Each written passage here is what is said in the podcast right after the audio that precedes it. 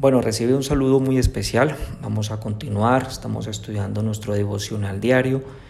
Gracias por acompañarnos. Vamos a estar con Mateo capítulo 13. Seguimos, seguimos con la parábola del sembrador. Ayer recordarás que estudiamos los cuatro tipos de hombres, cuatro tipos de hombres, y que quedamos respondiéndonos, haciéndonos una pregunta. ¿Cómo ser una buena tierra? ¿Cómo ser un hombre que produzca? ¿Cómo ser un hombre que sea fructuoso? Mateo 13, revisemos el versículo 23.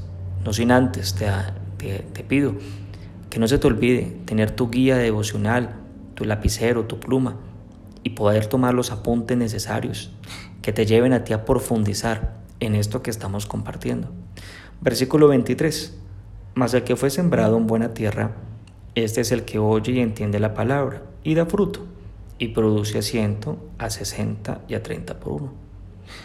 La buena tierra tuvo una consecuencia al caer la semilla, y es que dio muchísimo fruto. Una inversión de uno, pues dio el 100 por uno, al 60, y al 30. Es una inversión eh, eh, desproporcional. Eh, nadie te da una inversión, una recuperación como esta. Pero aquí no dice cómo ser buena tierra, dice solamente las consecuencias. Pero bueno, entonces revisémoslo hacia atrás. Y revisemos entonces por qué la buena tierra representa nuestra vida. Tu vida puede ser como la buena tierra, tu vida puede ser como los pedregales, o tu vida puede ser como los espinos. Vamos a revisar cómo no ser espino para poder entender cómo ser buena tierra. ¿Te parece? Vamos a irnos un poco más atrás, al versículo 22. El que fue sembrado entre espinos oye la palabra, eh, pero el afán de este siglo y el engaño de las riquezas ahogan la palabra. Dos puntos importantes, vamos a estudiarlo. El afán y el engaño de las riquezas. ¿Cómo ser buena tierra? pues no siendo espino, y como no soy espino, no dejándome caer en el afano.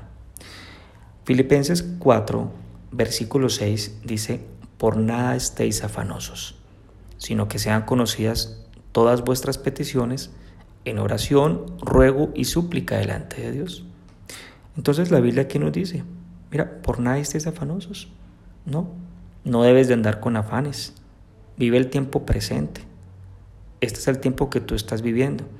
El pasado no lo puedes vivir, ni el futuro. Vive este momento presente.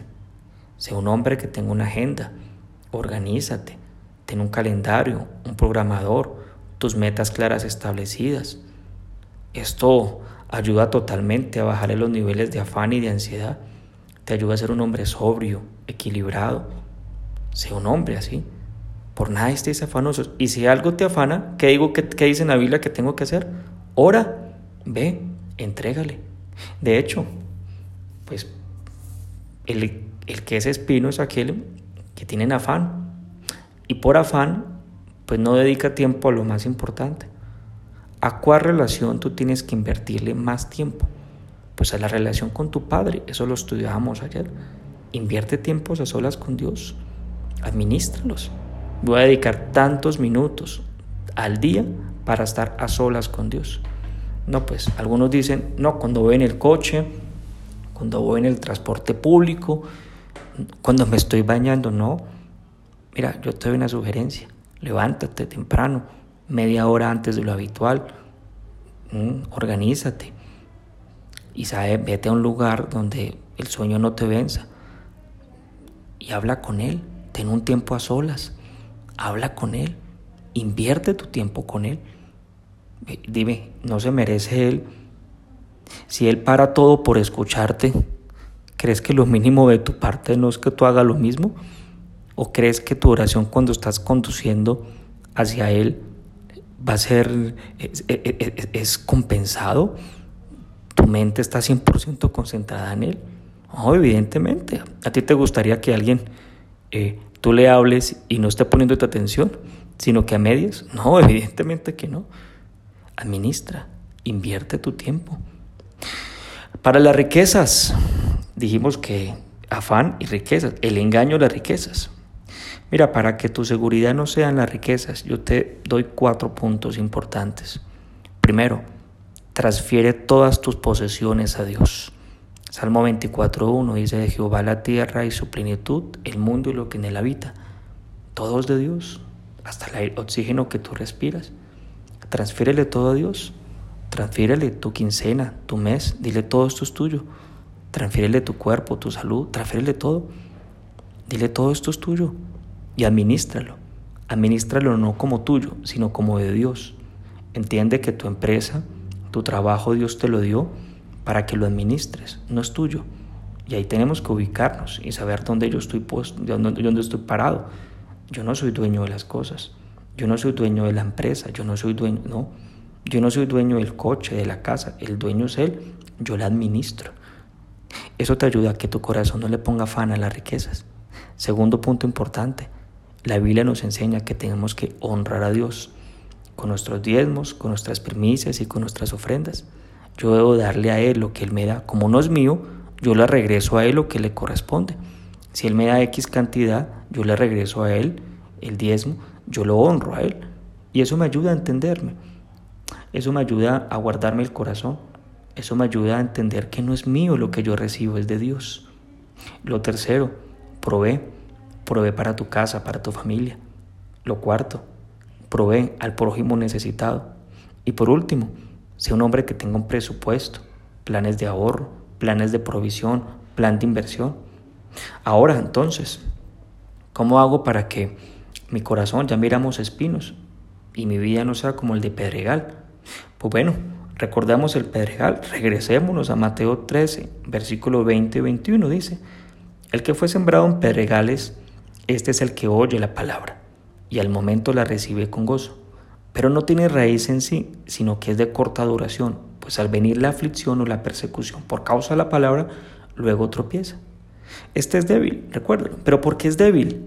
Porque es un hombre emocional, le cree más a su emoción. Bueno, le cree más a la emoción que a la palabra de Dios.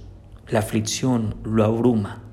Siempre vamos a tener aflicciones, tú que me estás escuchando.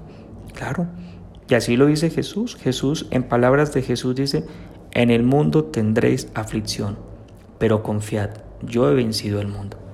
Entonces no, no le pidas más a Dios que no tengas aflicciones. No le pidas más a Dios eso. Más bien fortalécete. Fortalécete, sé fuerte, como el búfalo.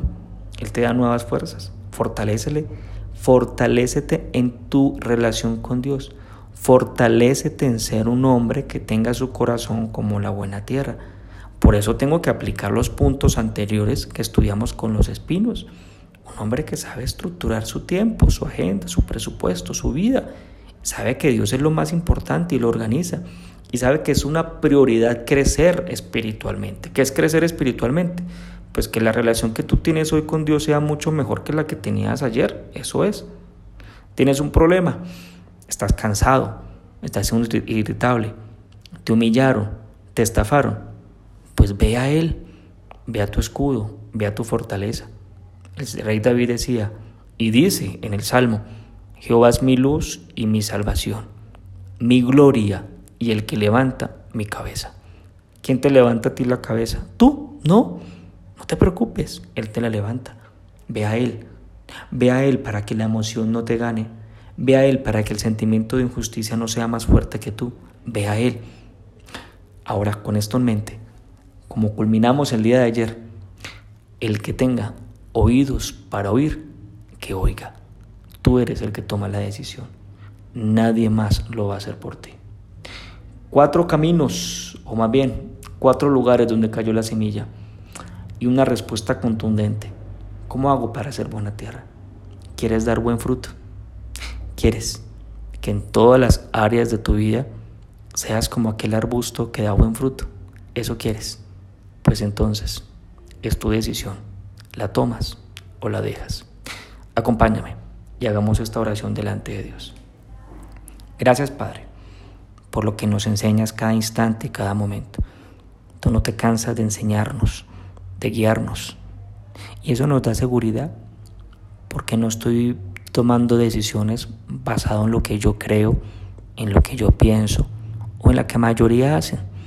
No, gracias porque soy diferente, díselo así a Dios. Gracias porque tú me enseñas a ser un hombre, un hombre que dé mucho fruto.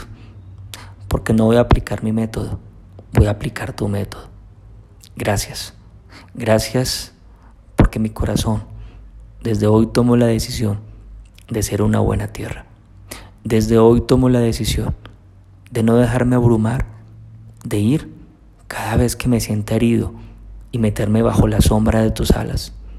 Claro, que mi corazón no ande en afán, porque entiendo que tú eres el dueño del tiempo y tú y yo somos mayoría y todo lo puedo en ti que me fortaleces. Te pido tu bendición. En el nombre de Jesús hoy oramos. Amén y amén.